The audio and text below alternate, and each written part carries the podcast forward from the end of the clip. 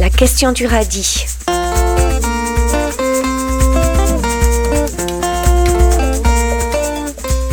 Pour que l'illettrisme recule en Occitanie. On a vu que l'illettrisme touchait 2 500 000 personnes en France actuellement.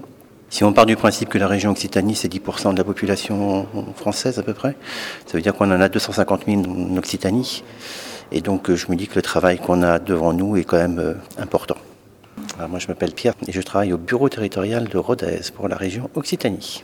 Mercredi 7 décembre, à l'hôtel de région à Toulouse, ces 250 000 personnes qui existent en Occitanie, d'après moi, euh, ils sont en entreprise. Comment on fait pour les repérer, pour les accompagner, pour les inciter? C'est un travail de repérage, euh, d'accompagnement, de formation, mise en place de formation, mise à disposition de temps pour les gens. D'ailleurs, c'était un peu l'introduction de ce matin. Quoi. Ces publics-là, ils sont euh, a priori comme ça, pas différents des autres. Comme souvent, je le suis d'ailleurs agréablement surpris de voir que à l'oral, il y, a peu de fautes. Il y a un vocabulaire qui est riche, il y a des phrases qui sont bien construites, c'est argumenté, on voit que les gens réfléchissent. Mais après, ça pêche sur des, sur des basiques. On met en place des stratégies pour éviter. Il faut leur permettre de devenir autonomes, euh, pouvoir faire leurs choix eux-mêmes, et non pas être dépendants de dispositifs qui vont les garder dans des situations un peu personnelles difficiles. On va voter bientôt, par exemple. Je ne vois pas comment on peut lire un programme d'un candidat sans savoir lire. Après, au-delà de la lecture, il y a la compréhension aussi. Ça a été dit plusieurs fois aujourd'hui. C'est l'illettrisme, c'est à plusieurs degrés. Le déchiffrage basique, hein, ce qu'on appelle les, savoirs de base, et puis après, il y a aussi euh, la compréhension de ce qu'on lit. Philippe Réveillon, directeur des chemins buissonniers. Au niveau scolaire, on ne parle pas tout à fait d'illettrisme encore, c'est des enfants qui sont en difficulté scolaire, qui ont des difficultés, soit qui sont dyslexiques, dyspraxiques, tous les phénomènes de dys qui vont effectivement petit à petit les amener à cette difficulté à, lire et à écrire, et quand ils seront adultes, euh, être en situation d'illettrisme euh, pour de vrai. On a développé un atelier qui travaille avec du light painting, qui est en fait de l'écriture d'un espace avec un faisceau lumineux. Je ne sais pas si vous connaissez le light painting, c'est juste euh, une lampe de poche devant un appareil photo. L'appareil photo reprend l'image qui a été générée par la lampe de poche euh, parce qu'on a dessiné dans l'espace avec et elle est reproduite sur un écran de cinéma juste à côté. Le fait de ne pas avoir de support euh, matériel, c'est l'ensemble du corps qui est écrit.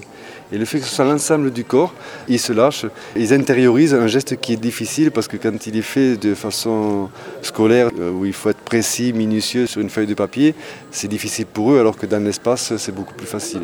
Et là, petit à petit, en fait, ils intègrent un geste dans son amplitude, créent des réseaux euh, neuronaux qui vont leur permettre euh, ben, d'abord d'avoir un souvenir de ce mouvement agréable, faire un haut dans l'espace, que ça donne une image qui est colorée sur l'écran, fait que c'est une petite œuvre d'art. Et donc ça, ça va permettre d'avoir un sentiment de réussite quand il va le reproduire sur la feuille de papier, un souvenir de quelque chose qui était agréable. Au bout de 10 séances, on arrive à des enfants qui s'approprient le geste qu'ils ne pouvaient pas faire au départ euh, sur la feuille de papier. Ils deviennent de plus en plus créatifs, mais on ne voit pas le travail qui se passe après dans l'école. Mais ce qu'on sait, c'est que par les enseignants, dans le cadre scolaire, les enfants retrouvent euh, le sens de l'écriture. Élise Desplat de Délire d'encre. Je m'occupe plus particulièrement du projet Scientilivre. Dans le projet Scientilivre, on a des auteurs qui vont dans les établissements scolaires. Les professeurs font des projets interdisciplinaires regroupant les sciences et les livres, ce qui permet d'avoir plusieurs entrées sur les livres. Il y a aussi le fait de faire venir un auteur dans les classes.